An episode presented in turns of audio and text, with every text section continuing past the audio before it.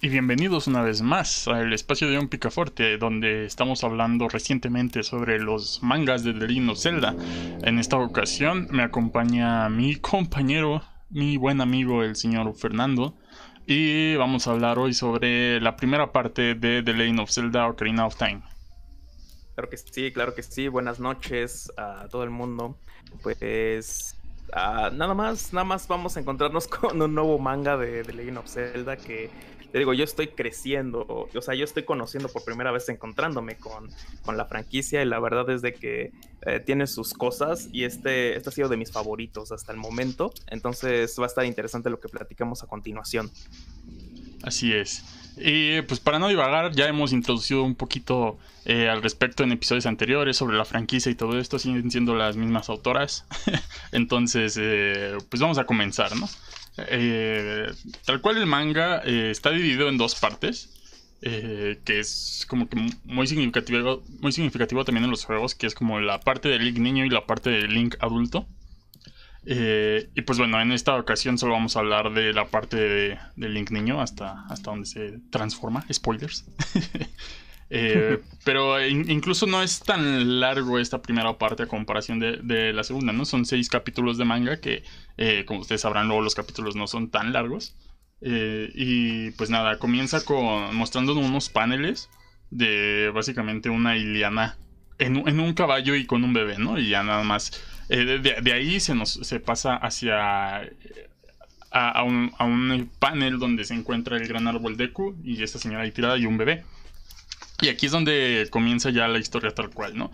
Donde se nos muestra que este, esta iteración de Link vive en un bosque eh, con varios niños, ¿no? Que son de la raza de los Kokiri, que son niños del bosque. Y pues, esa, es la, esa es la raza. O sea, en realidad esa siempre va a ser la raza de Link, los Kokiri. Mm, no, no, no. Eh, los Kokiri son una raza de, pues, de, niños tal cual que no crecen. Eh, son como seres del bosque que no, que no crecen.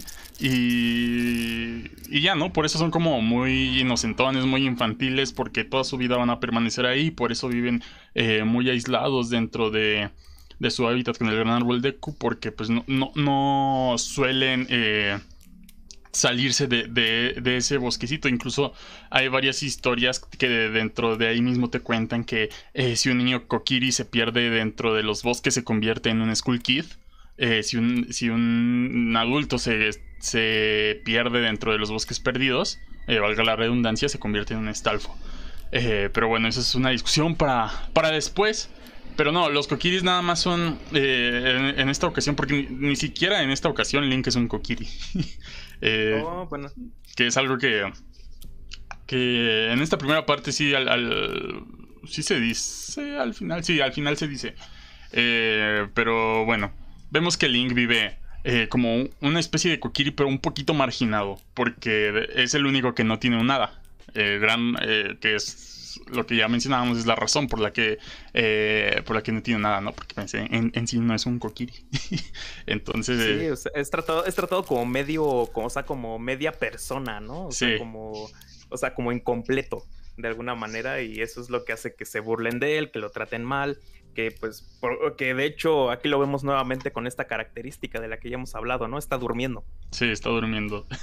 y llegan y lo molestan y le empiezan a decir que, eh, pues tú no tienes nada, tú no sé qué, pero eh, bueno, no es como una pandillita de niños coquiri ahí que, se la traen contra, contra este vato, contra el Link. Eh, ah, pero ¿por qué? porque se lleva muy bien con Saria. Este, que es una de las niñas allí del, del bosque Kokiri. Básicamente la, la waifu de los niños Kokiri. Entonces, este, y como ven que se lleva muy bien, básicamente son mejores amiguitos. Entonces, como que les da envidia que Link, el niño sin nada, pueda ser gran amigo de Saria. Y. Ajá, sí.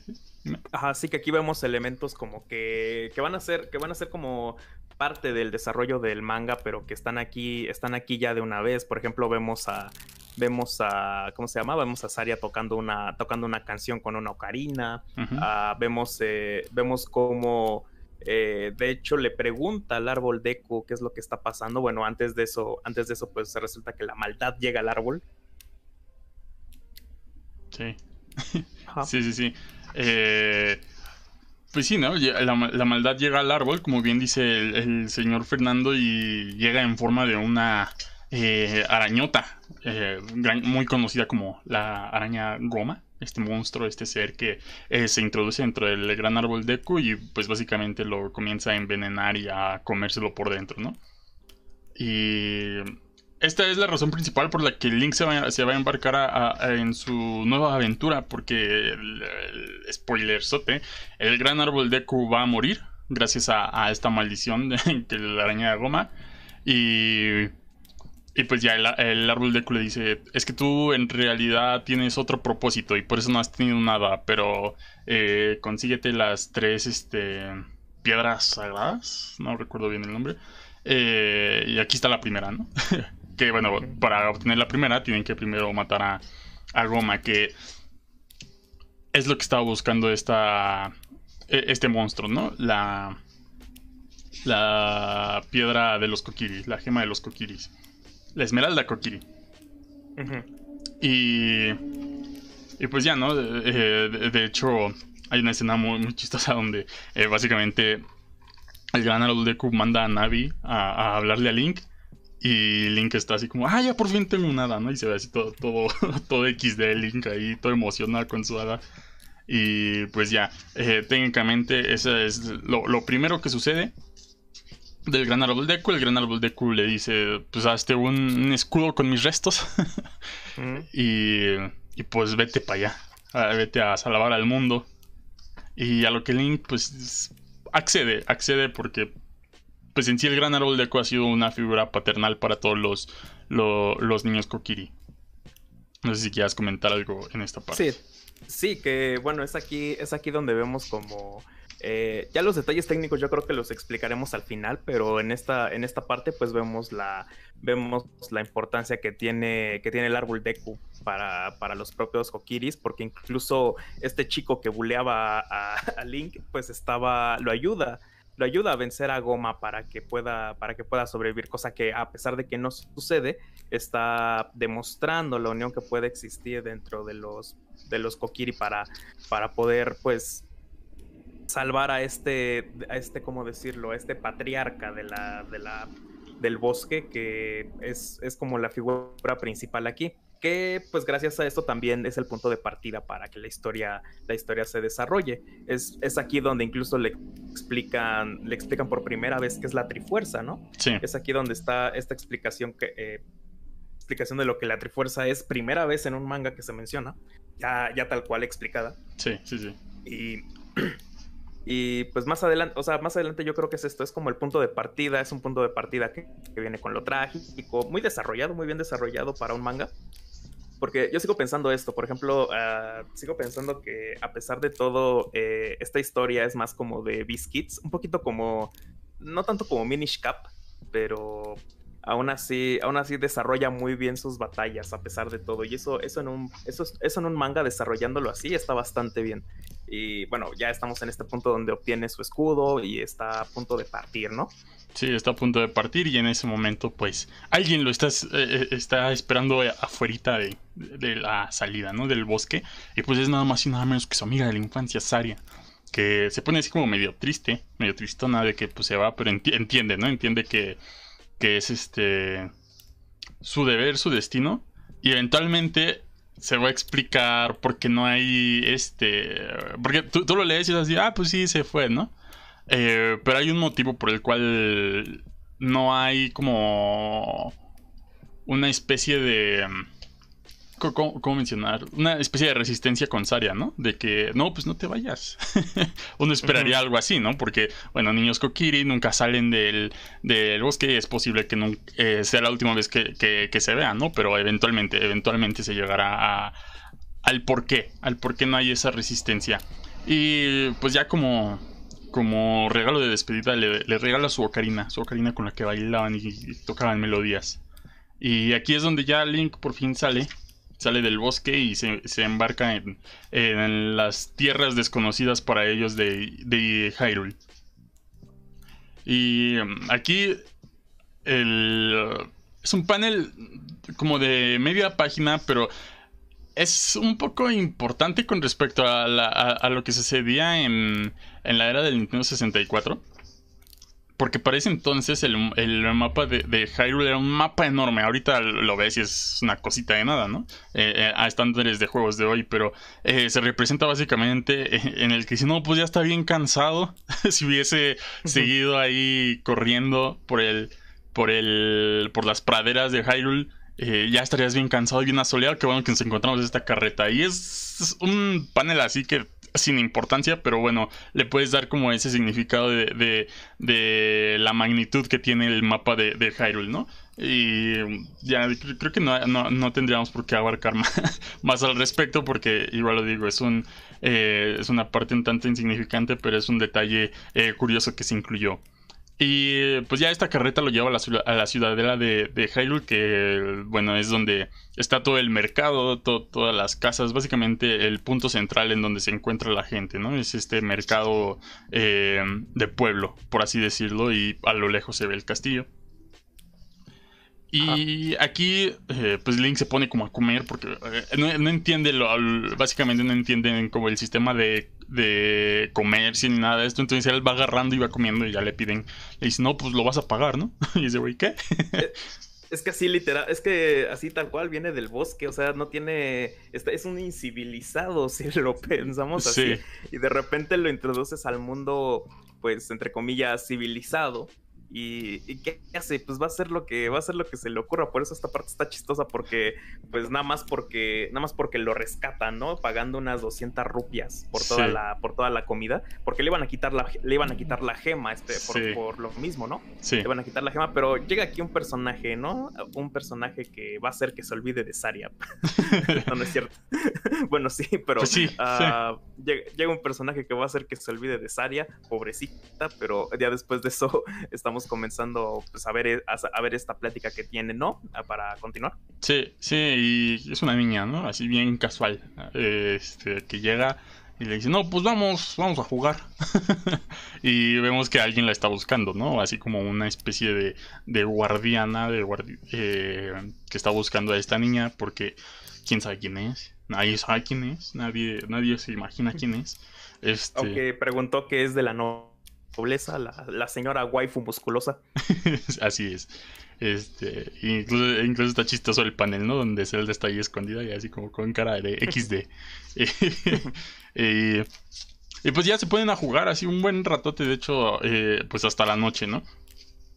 Y, ya le dicen, no, pues esta, eh, quería saber cómo era eh, básicamente vivir todas estas aventuras, más, más bien como una persona más casual eh, cómo era vivir aquí en la ciudadela, cómo era disfrutar del, mercado, de todo lo que hay, las actividades, etc.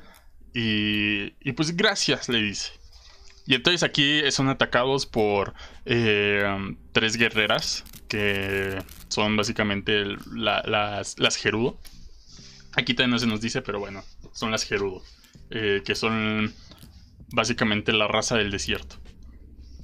Eh, entonces, este, son atacados y le dicen, ¿dónde está la ocarina del tiempo? Dánosla. Y le dicen, no, pues no sé, pero Link se, se pone acá eh, en, modo de defensa, ¿no?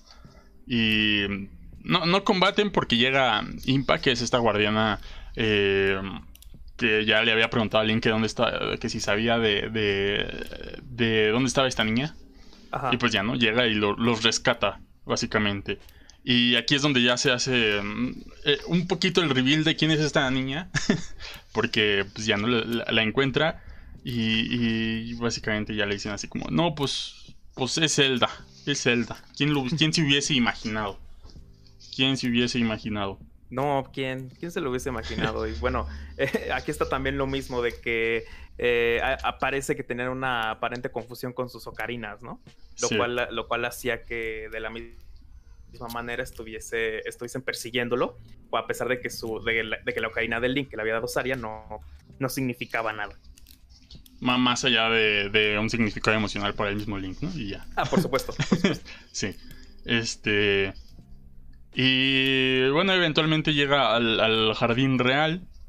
Y ahí es donde ya empiezan a platicar, ¿no? Y, y Zelda le dice que confió en, él porque eh, soñó una terrible tragedia y básicamente eh, Link estaba dentro del sueño, ¿no? Pero anteriormente ya se nos había dicho que Link había tenido un sueño eh, similar. Entonces, este, pues ahí es donde, donde empieza la... empiezan a congeniar, ¿no? Empiezan a, a saber que sí está pasando algo realmente y sí tienen que hacer esto más allá de que pues también el, gran árbol de ¿no? Este gran árbol sabio le ha dicho, no, pues ve a buscar las otras dos piedras. este, y, y, aquí se revela que, que, Zelda pues sí tiene la ocarina del tiempo, pero también llega un personaje eh, clave de la franquicia, eh, básicamente el antagonista principal de toda la franquicia, eh, que es Ganondorf el, gran, rey del desierto. Y pues al parecer va a tener una charla con el, con el rey, con el rey para, para ver qué onda, qué onda. y tiene aquí una conversación con, con Zelda. diría con los dos, pero en realidad solo habla con Zelda y le dice, básicamente le pregunta por la ocarina del tiempo y ella le dice, no, pues no sé, no sé quién, qué es eso. Porque. Ah, viejo cochino. Viejo cochino, eh, porque se revela que eh, en sí la Ocarina del Tiempo es un mito básicamente para toda la gente, excepto para la familia real, que es como un tesoro secreto, ¿no? Dentro de la familia real. Y aquí es donde Ganondorf ve por primera vez a Link y ya nada más le, le echa el ojo, ¿no? y siguen platicando y, y aquí es, ya, ya después de esto se se explica qué onda con la Trifuerza. Porque eh, eh, ellos dos, Link y tanto Link como Zelda, eh, están en la creencia de que en realidad lo que quiere Ganondorf es obtener la Trifuerza, lo cual es cierto. Pero hasta ahora nadie sabe.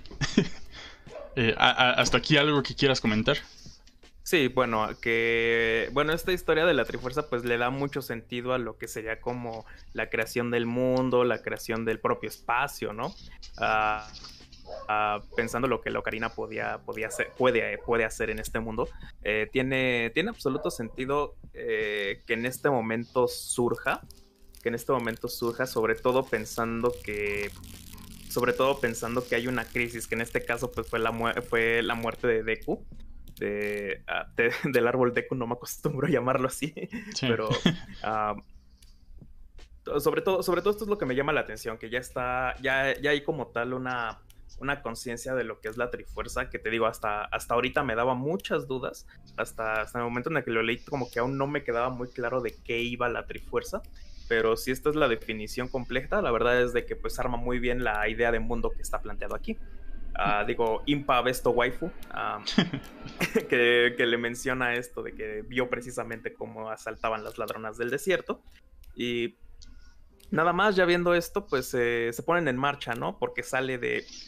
Sale precisamente de, de, la ciudadela y ya pues se, ve, se va con destino a. Ya se va con destino a lo demás, ¿no? Sí.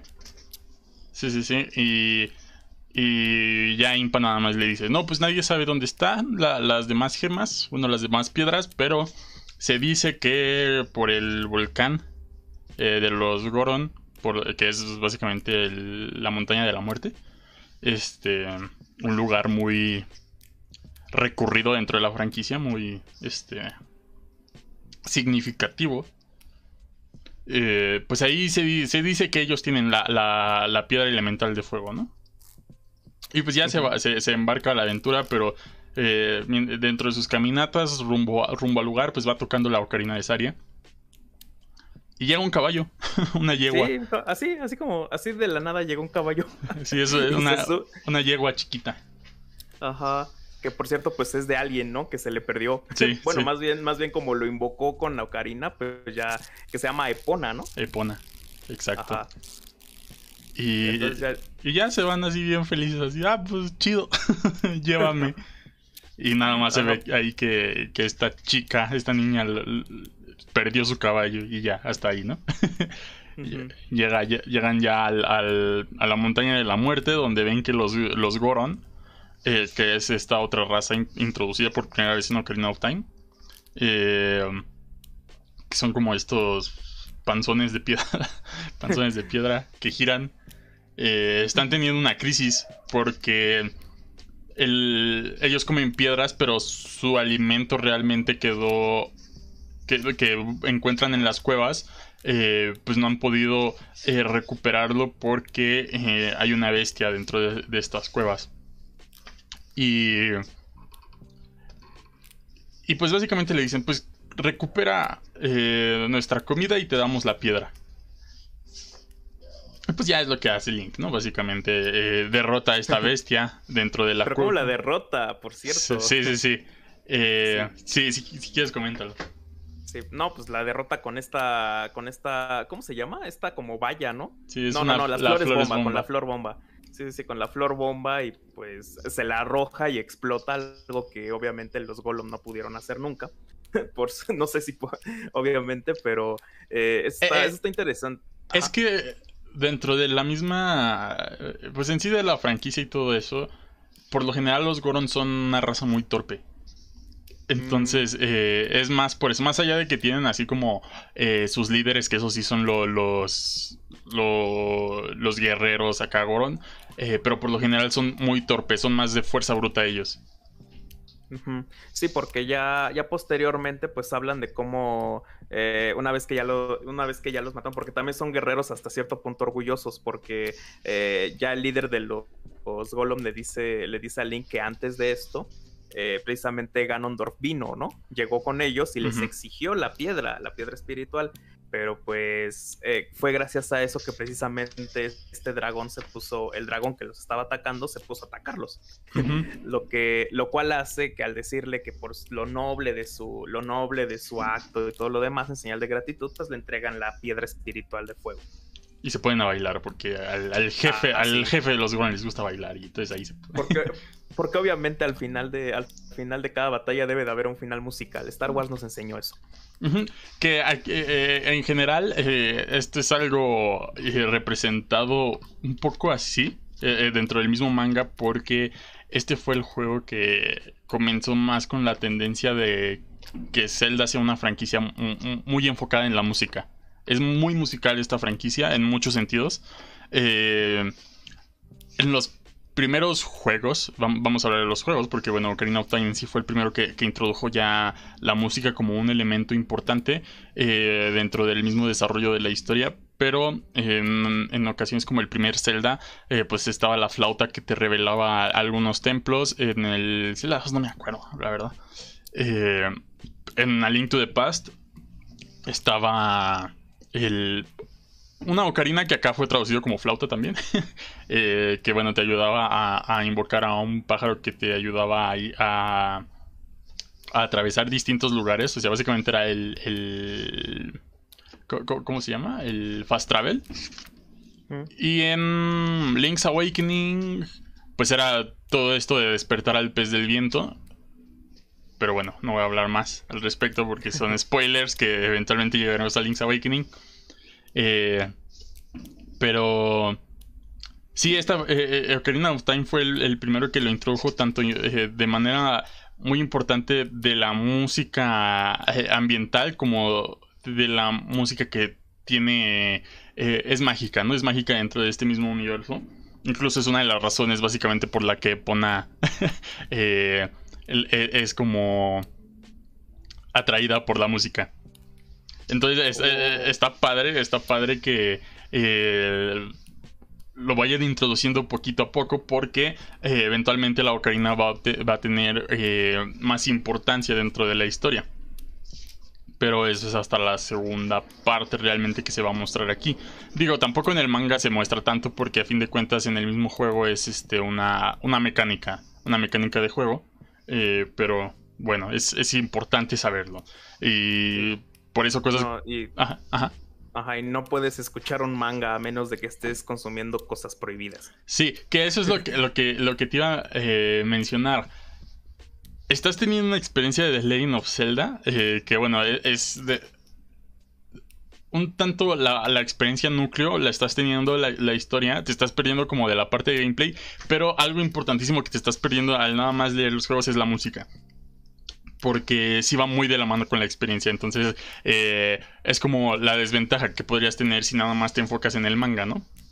Pero bueno, supongo que también es algo que eh, te puede pasar por el arco del triunfo y también, también no, es, no es tan importante en ese sentido si lo que te importa es la, es la, eh, la historia. Pero por ejemplo, momentos... Eh, momentos como el, gran, el, el Gorón, este Darunia bailando, son más icónicos dentro del mismo juego por la música que básicamente la pelea contra el, el dragón este, ¿no? Entonces eh, es interesante ver, cómo eh, aquí es un panel así bien X y toda la pelea en el juego es como más, X, ¿no? Dentro, dentro de ese sentido. Y... sí, sí, sí. Entonces, si algún día puedes escuchar el soundtrack, eh, adelante, hazlo. Creo que eso lo haré, eso lo haré ya después, una vez viendo los detalles. Pero hay que avanzar, vamos a, vamos avanzando con ya el siguiente capítulo, en el cual, pues, eh, esto nos revela que Link tiene estrés postraumático. Porque, se, porque está recordando por algún motivo el incendio de un castillo en el cual, o que, en el cual él mismo menciona que no es el de Hyrule y está viendo él mismo como bebé está viendo esta persona que está en un caballo pues andando, ¿no? Y de ahí, de ahí en fuera pues solo ve al, solo ve como al, bueno, despierta, despierta de, un susto y ve al, gran árbol Deku, ¿no? Sí, sí, sí. Y pues se da cuenta que ya nada más le falta una de las piedras. Y pues va rumbo cuando escucha eh, música, ¿no? Básicamente escucha música y, y pues hay un ranchito por ahí. Y ahí es donde se encuentra a Epona, que es de donde pertenece eh, esta yegua. Y se encuentra esta niña Malón. Y bueno, es el rancho Lonlon. Eh, que básicamente es por Malón y Talón. Que Talón es el papá de Malón. Entonces, Lonlon. Este. Oh. sí, sí, sí. Eh, entonces vemos que el papá es básicamente un huevón. pero chambeador, ¿no? Porque ya anteriormente lo había llevado. Este en la carreta. Eh, básicamente aquí es el gran reveal de quién era este, el ah, señor de la carreta. Ajá. Exactamente. y, y pues ya vemos que, se menciona que siempre está durmiendo, pero bueno, ese es un dato eh, no importante.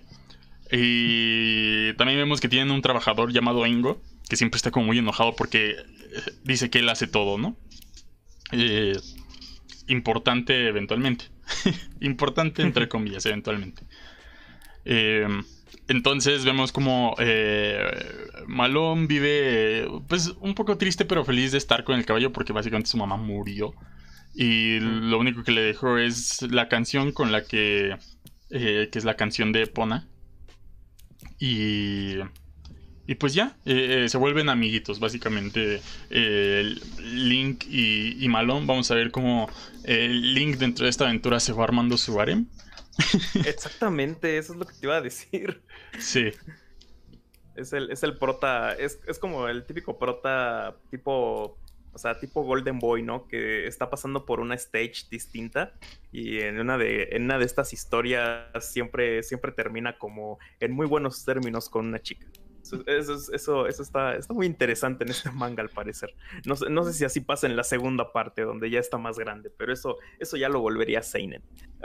Así que, así que no creo. Es que en la segunda ah. parte vamos a ver algo interesante con muchas de, las de, muchas de las miembros del harem.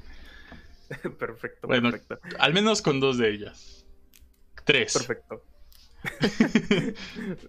no todas, pero bueno, ya, seguido de esto, pues aparece aparece cierto personaje, cierta ave, ¿no? Sí, un llega aquí, ajá, que llega aquí que se llama Kepora, ¿no? Kaepora Gaebora.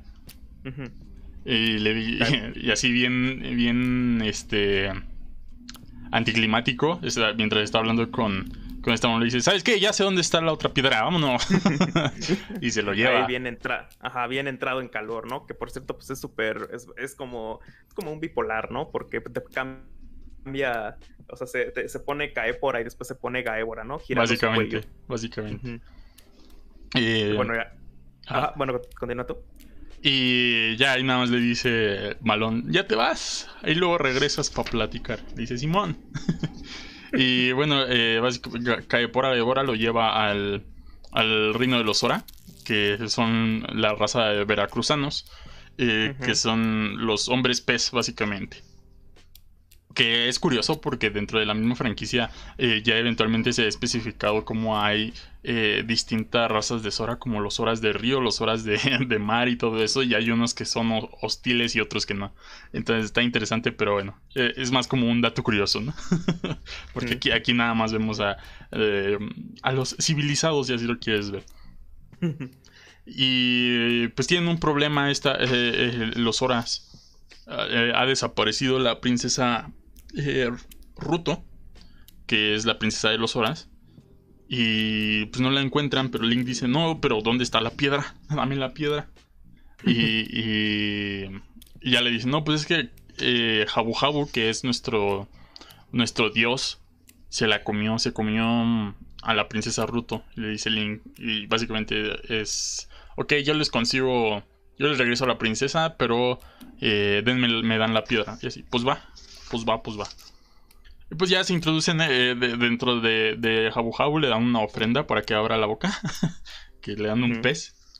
Sería como canibalismo, en ese sentido. Ah, y también le dan un, boomerang, así como, ah, ten, llévate esto. y bueno, ya se introduce eh, dentro de, de Jabu Jabu, o Yabu Yabu, y vemos como la princesa Ruto está ahí nada más sentada viendo como un monstruo. Eh, muy. Un monstruo como de medusas. Medusas eléctricas. Eh, está acechando por ahí. Y, vemos como Link trata de salvar a la princesa Ruto. Pero la princesa Ruto es así como muy enojona, ¿no? así como, ¿qué pedo? ¿Qué estás haciendo? ¿Qué haces? Y. Y también es como muy. Ah, ¿Cómo decirlo? Pues este estereotipo de cómo sería alguien de la realeza, ¿no? Eh, muy difícil. Muy difícil, sí. sí, sí, sí. Muy especial. Ándale, muy especialita. Sí, porque incluso, incluso cuando la rescata, pues le dice, el cargarme, el cargarme debería ser un gran honor para ti, ¿no? Deberías agradecerme de por dejar que me cargues, toda esa naturaleza, ¿no? Sí. Mientras está matando a las medusas. Ajá, y, el así como, ¿cómo quieres que te cargue y mate a esta cosa al mismo tiempo, no? y y ya se pone a pelear contra. contra estas medusas. Y Ruto le dice así Pues es que las medusas se llevaron la piedra de los horas. La, la gema de los horas. Pero esta gema es básicamente como un anillo de compromiso en ese sentido. Es una gema que la princesa le tiene que dar a quien se. a quien se vaya a casar con ella. Entonces, eh, este pues ya derrota a, a las medusas, recuperan la, la, piedra y Ruto le dice que le va a dar la piedra, pero pues es para que se casen básicamente. Ah, sí, porque le pide matrimonio, eso es muy cierto. De hecho, ya, eso es como lo más, es lo más interesante, ¿no? Que está, está bien anticlimático incluso, ¿no? Como le, eh, o sea, como le dice que, o sea, le da la, le va a dar la piedra, pero le dice, es que esto es para mi prometido y ahora te lo voy a dar a ti. sí. Y el Link, ah, sí, piola, ya me voy. Dame la piedra. Eh, porque bueno, también eh, tenemos que como que entender que Link apenas está aprendiendo cosas del nuevo mundo, entonces para él es así como, es ok. Él no sabe realmente qué es este eh, el matrimonio.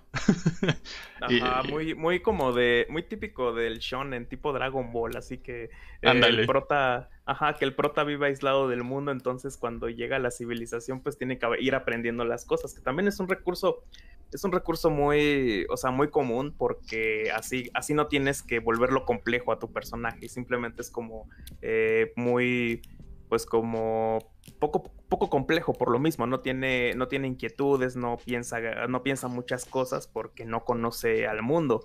Y efectivamente, mientras va conociendo al mundo, lo interesante en una historia es ver cómo, ver cómo, pues, trazas, trazas así el imaginario de una persona que en realidad no conoce nada. Es, es como un libro abierto. Y Link en este caso, pues es eso ahorita, aunque no, no se desarrolla grandes rasgos. Pero eso lo veremos ya al final de este capítulo, que ya es precisamente el último, ¿no? Cuando ya obtiene la gema. Ya obtiene la gema y está viendo el castillo de Hyrule pues asediado. Asediado por unos. por un tipo de ejército muy, muy, muy específico, ¿no? Que es de Ganondorf. Sí. Eh, que son básicamente estos esqueletos que son los estalfos. Eh, eh, que en toda la franquicia tratan de darles como nombres eh, a esto, a estas, a estos monstruos que son muy genéricos en ese sentido, pues son básicamente calacas. Pero básicamente muchos de, los monstruos, así como fantasmitas o, o, murciélagos, así les dan como su propio nombre nada más como para, para decir, no, pues es que estos son de estos, papu, estos se llaman así aquí, pero bueno. esto, este ejército de, de calacas son los estalfos, que en este caso son parte del ejército de, de Ganondorf. Y pues Ganondorf ya está eh, básicamente haciendo un golpe de estado en contra de, la realeza. incluso se revela que puso al rey a dormir para siempre. Sí, y, o sea, ¿y qué tipo de golpe de estado por eso mismo? Hizo el magnicidio. sí, sí, sí, sí. Y, pues ya no va, va, directo contra la princesa Impa porque quiere la ocarina del tiempo. O sea, quiere, realmente eh, obtener la entrada al reino sagrado, porque anteriormente ya se nos había dicho que se nos pasó un poquito decir eso, que alguien que tuviera las tres piedras y, toca, y tocara la ocarina del tiempo en el, templo del tiempo, abriría las puertas del reino sagrado, que es donde se encuentra la trifuerza. Porque está sellada por los sabios, los seis sabios. Seis. Ok, ok. Este. Es que luego se dice que son siete, luego... E, es un poco confuso porque eventualmente, sobre todo en esta, en esta historia, porque vamos a ver eventualmente quiénes son los, los siete sabios, ¿no? se va a ir revelando poco a poquito quién es cada uno de los sabios. Eh, entonces, pues básicamente e, es esta escena de, batalla que es más como eh, de escape de Impa y Zelda contra Ganondorf. Y vemos como Link va, va, va con Zelda, ¿no? Incluso ahí hay, hay un, este, un intercambio de diálogos nada más de que Zelda le grita a Link y Link dice, pues ya voy. Pero pues se, impa, su, su, prioridad es escapar con, con, Zelda, ¿no? Que la princesa esté bien. Y lo logran, lo logran porque se van en, el, caballo blanco este de la realeza.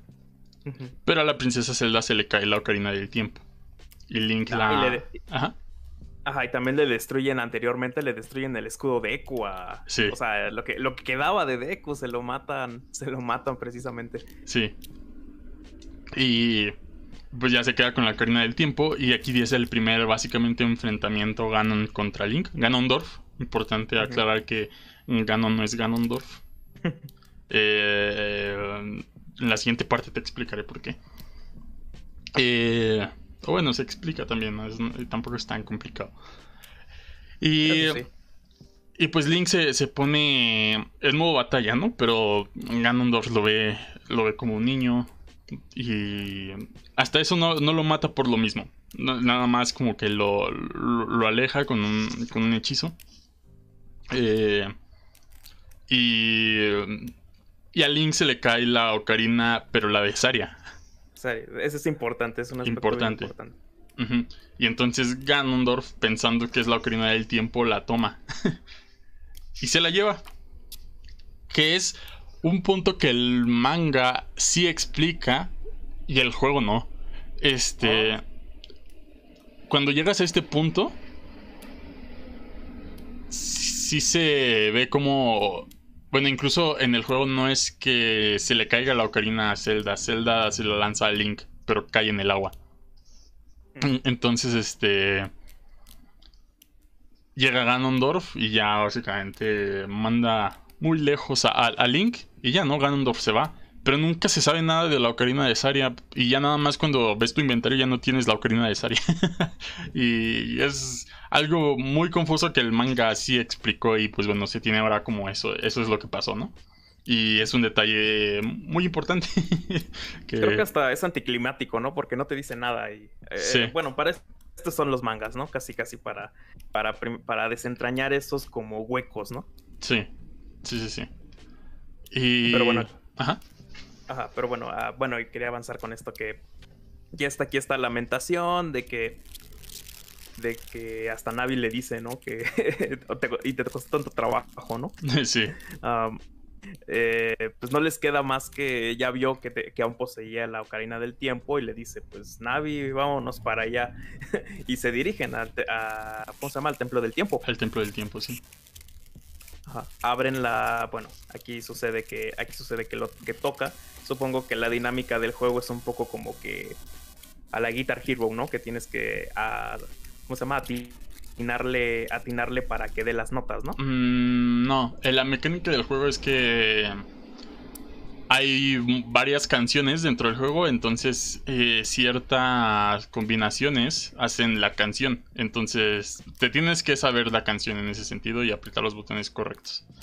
Eh, sí, sí, sí. Eh, pero bueno, si juegas, por ejemplo, la versión de 3DS, puedes ver como una guía, ¿no? De las canciones. Entonces, no es tan complicado. Además de que no son canciones largas, nada más son como eh, seis botones y ya. Así. un tonito, así. Sí, es un tonito. Es, es, el leitmotiv, básicamente. Y ya se, se, abre la puerta del tiempo. Y lo que se encuentran Link y Navi es la la espada maestra, que anteriormente ya habíamos visto un poquito al respecto de la espada maestra en el, episodio de Skyward Sword. Y pues es la, legendaria espada maestra. Link la toma, pero pasa algo. Eh, Link es teletransportado en el tiempo eh, siete años en el futuro. Pero, como dejaron la puerta abierta, Ganondorf entró y obtuvo la Trifuerza. Eh, pudo entrar al reino ah. sagrado y obtuvo la trifuerza. Entonces, aquí es donde ya vemos el cambio en el tiempo. El Link ya es adulto, entre comillas, 17 años. Eh, y se encuentra con, con, la verdadera forma de Kaepora Gaebora. Y... Otro, otro, recurso, otro recurso que por cierto se usó, ¿no? La, como el sabio, el sabio que pasó en Minish Cap anteriormente, ¿no? Que el sabio, el sabio convertido en animal, ¿no? Sí, sí. Eh, nada más que esta vez, pues es a, voluntad propia, ¿no? A comparación de Minish ah, Cap. Que bueno, en Minish Cap era un gorro. no era un animal tal cual, pero. Ah, sí, la mayor. Ah, es cierto, es cierto, es cierto. pero. Eh, básicamente cae, eh, cae por Devora. Este es, eh, le, empieza a explicar qué onda, ¿no? Y le dice, es que en la forma en la que estabas tu, a tus 10 años no ibas a poderte enfrentar contra Ganondorf.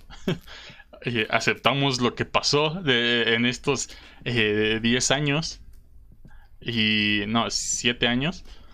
Y...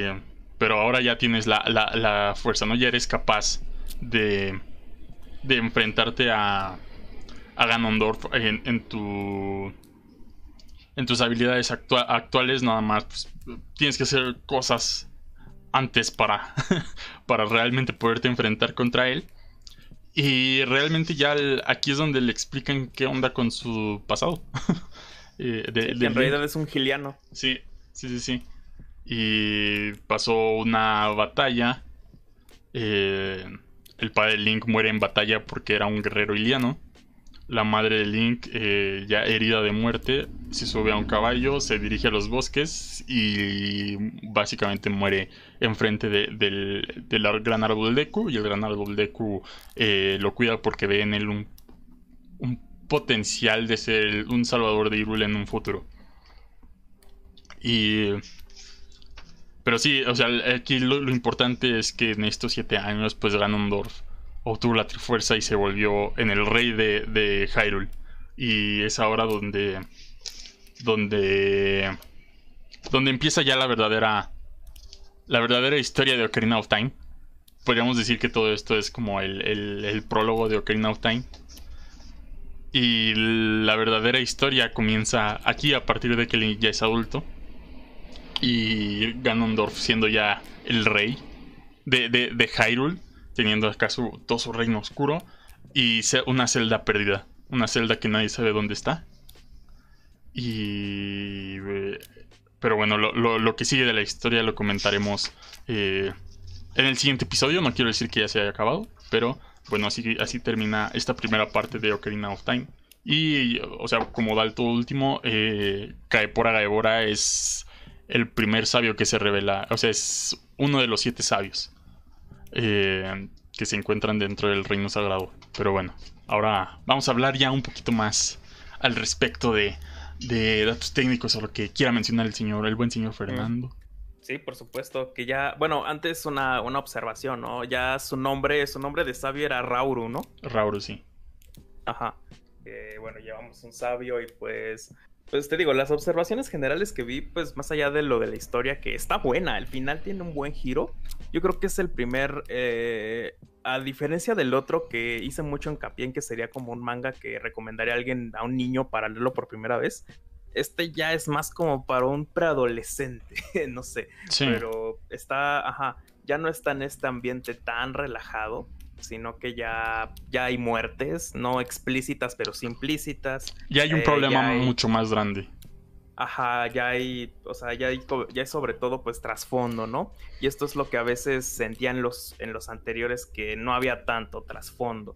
Entonces aquí ya se explican algunas cosas, aquí ya, sobre todo con la materia del mundo donde se está trabajando, que en este caso pues es el mundo de Hyrule y como y como incluso la trifuerza e incluso la presencia de los sabios pues aumentan la riqueza del, terreno. Eh, no sé, el Link, el Link pues ya grande está, está, me, encanta ese diseño, no sé si es como, eh, yo creo que es hasta el más conocido en la cultura pop, creo que es como el más, según tengo entendido, es como que el más, el más conocido, según, según tengo entendido. Ese y el de Twilight Princess, pero el de Twilight Princess es muy similar, o sea, toma como base ese. sí. Ajá, entonces es como si uno se pregunta cómo es un Link, pues así pues lo ves así, ¿no? Sí. Así como trata, así como lo parodiaron en la casa de los dibujos con Sandier. pero no, no, no, no, no. Ajá, pero ajá, ya está otro elemento clásico como Navi. O sea, de hecho, te digo que alguna hace un tiempo que me habías mostrado una parodia que se hizo por un ilustrador mexicano que se llama Hagen, algo así, no me acuerdo. Hagen eh, a Hagen Wolf, pues la historia, la historia que parodiaban era esta, y yo no la conocía, pero ahora ya la entiendo. Ah, es como el de la parodia. Ah, entonces ya la entendí. Ah, y eso es lo que... También, también en Beteraverse. O sea, ah, la leyenda de Melda es Ocarina of Time, básicamente. Es cierto. O sea, es como. Creo que Ocarina of Time es como eh, lo más conocido a nivel general de toda la franquicia.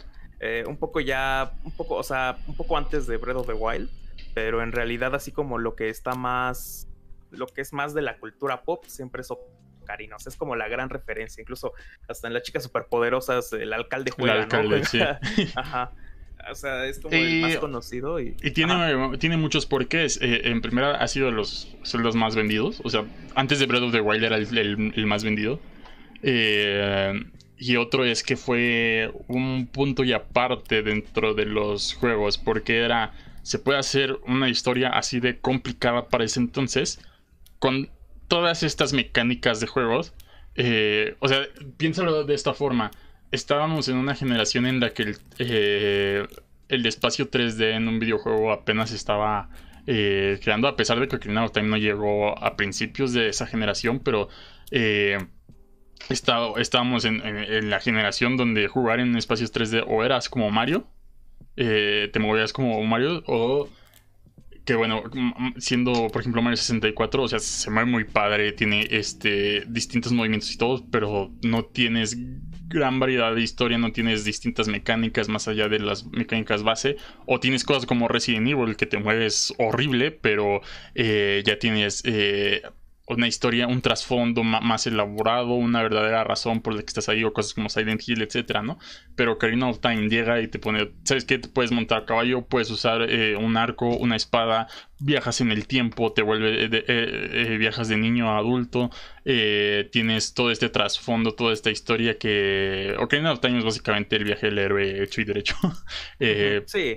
Pero eh, pues imagínatelo para, ese entonces, ¿no? Donde eh, no voy a decir que los juegos más complicados no existían, porque hay cosas más complicadas en la era del Super Nintendo, cosas como los Final Fantasy, que eh, o, básicamente todos los JRPG del Super Nintendo, pues le, le el mandado en cuestión de, historias a Ocarina of Time, pero tenerlo, en, eh, como ya lo mencioné, en espacio tridimensional en ese, eh, a ese calibre, pues sí lo volvió básicamente la obra maestra de The Legend of Zelda y es un punto y aparte también para esa franquicia porque mucho del futuro de esa de, de, de, The Legend of Zelda empezó a tomar como base Ocarina of Time y que fue algo que hizo que la franquicia eventualmente se, se volviera muy cansada y no por nada Breath of the Wild ha sido también un gran éxito porque eh, fue, vamos a alejarnos ya de lo que hicimos en Ocarina of Time por primera vez en, en 10, no, 20 años.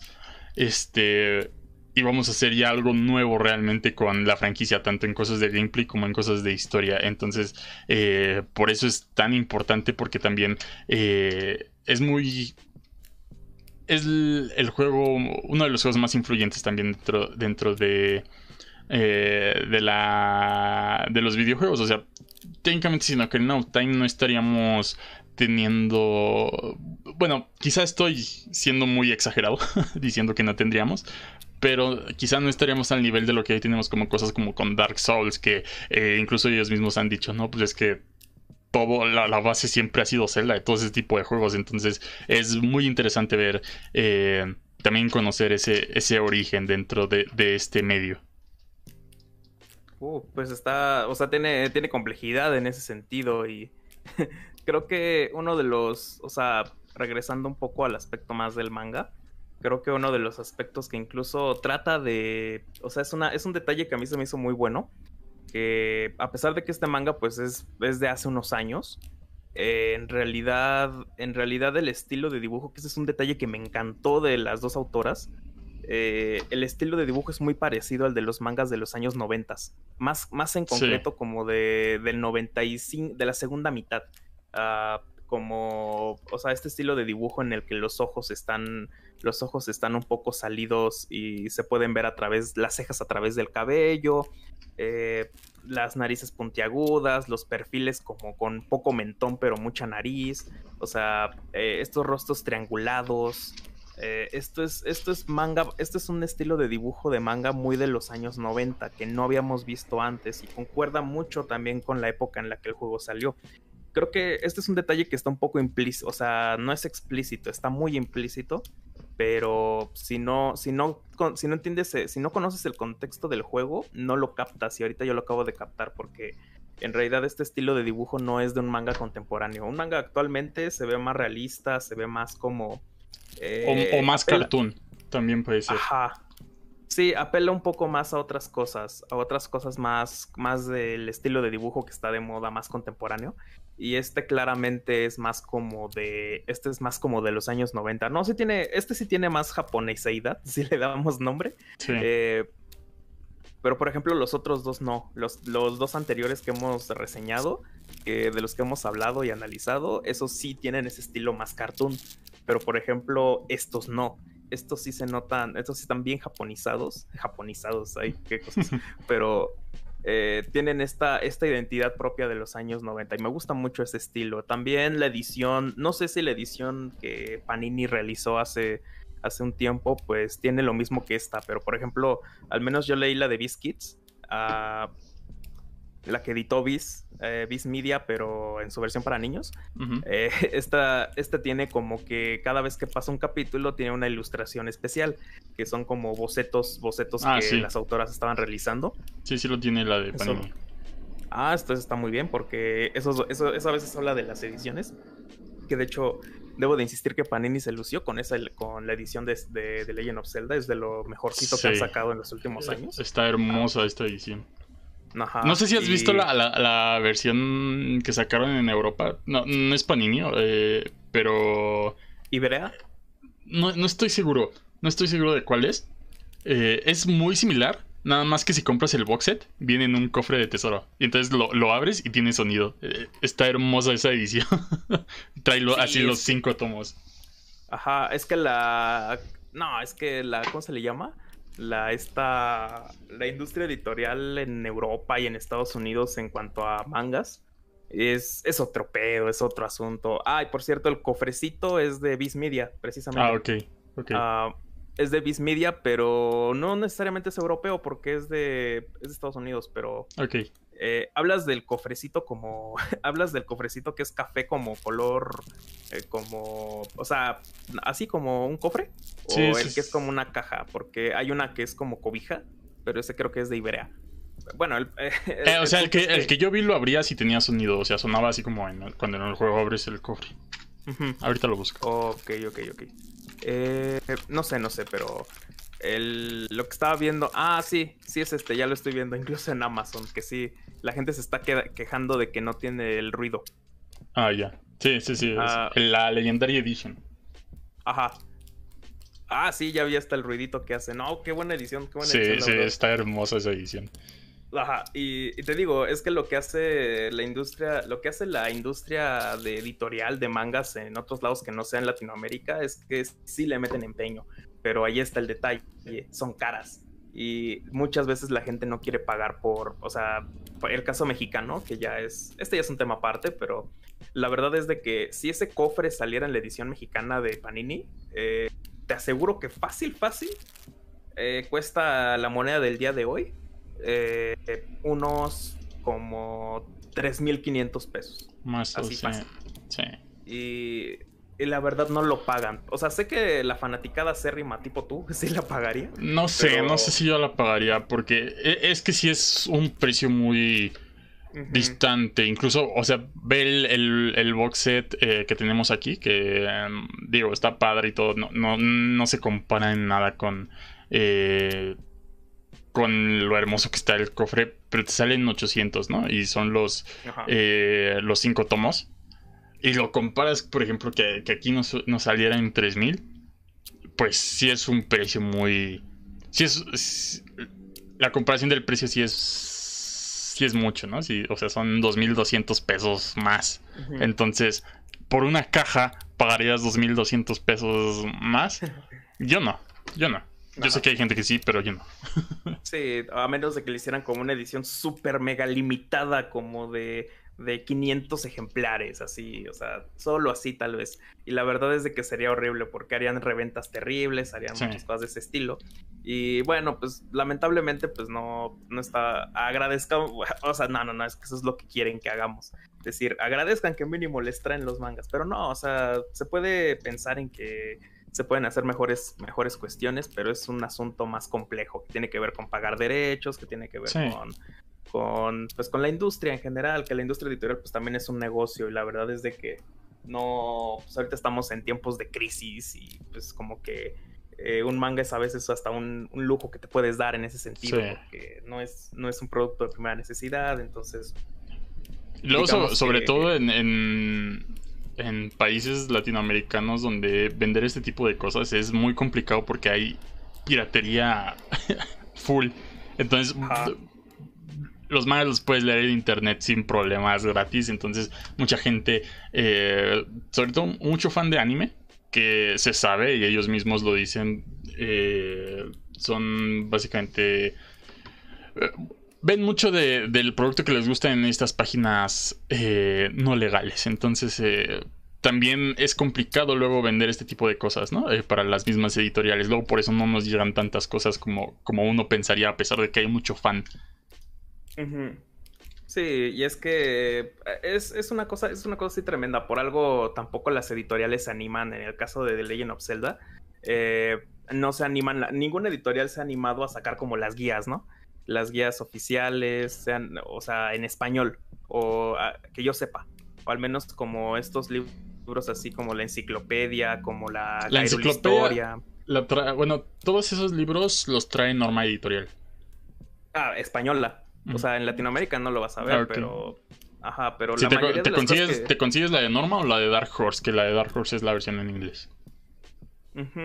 Sí, te digo, si, si, encuentras algo en español, seguramente viene de España, que ahí sí se pueden, ahí sí se costean ediciones más, más decentes y completas, pero muy difícilmente me imagino viendo el Hyrule Historia, pues traído por Planeta, ¿no? Por Planeta de Agostini o por Arten, eh, el otro libro, el de.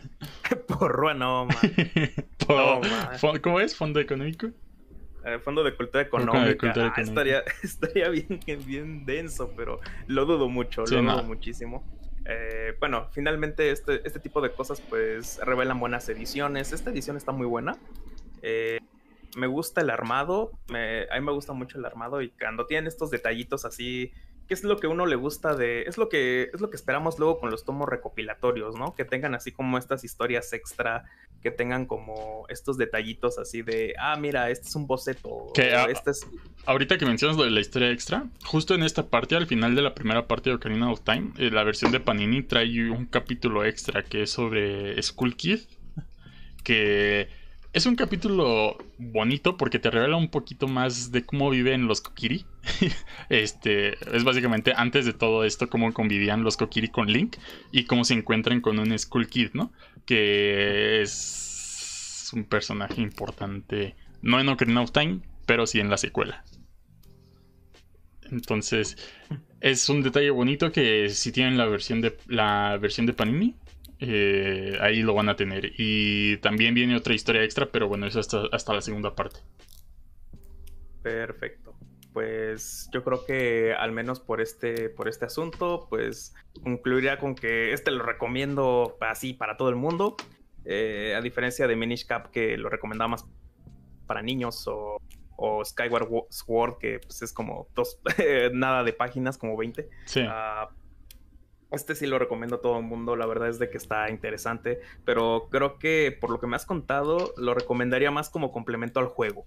Algo, que, algo que te esclarece dudas y que te dice, ah, pues es que con razón pasaba esto, ¿no? Ya te lo aclara, que es, creo que fue el objetivo principal de este, eh, específicamente de este manga. Sí, porque también se va rapidísimo en muchas cosas. o sea, las piedras las consiguen así, rapidísimo.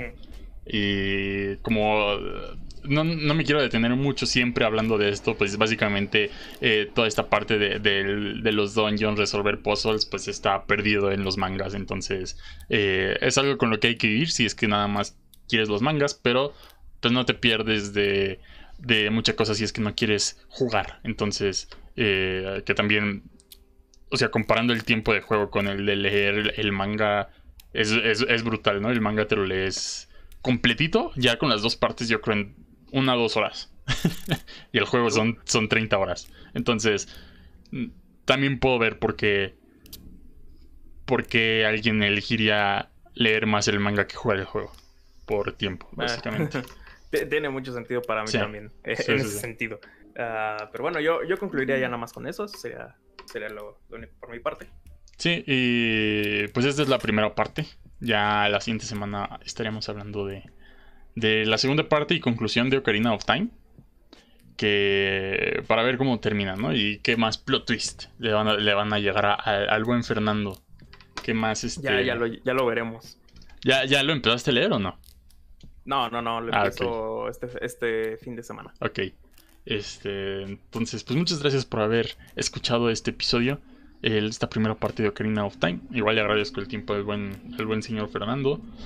Y pues nada, recuerden que eh, el señor Fernando y yo participamos en un podcast eh, sabatino a las 8.30 pm hora de la Ciudad de México en vivo en el Twitch de Culto Pop. Eh, todo está abajo en la descripción. este podcast, al igual que el de Culto Pop, se encuentran en las distintas plataformas de audio, como todas las que están en la descripción ya. este. Y pues nada, muchas gracias, reitero. Y pues algo más que quieras mencionar. Más, que pues se la pasen muy bien y pues vamos a seguir hablando ya en unas semanas más con estos con todos estos temas de este manga que, pues, bueno, de, esta serie de mangas más bien, que en las cuales yo también estoy conociendo este mundo, entonces eh, les invito a que vean eso, es como, ah, es como están viendo a alguien que, alguien que de toda la vida conoce la franquicia junto con alguien que apenas le está entrando, entonces vean esta, disfruten de esta comparación, de este como, esta confrontación de ideas de gente, de dos personas que están muy distintas, muy muy, muy ¿cómo se llama? Tienen contextos distintos. Ajá. Ajá. y pues nada más, que disfruten, disfruten más del contenido que aquí hacemos, como el podcast y todo lo demás. Y pues nada más. Pues bueno. Nos vemos. Adiós.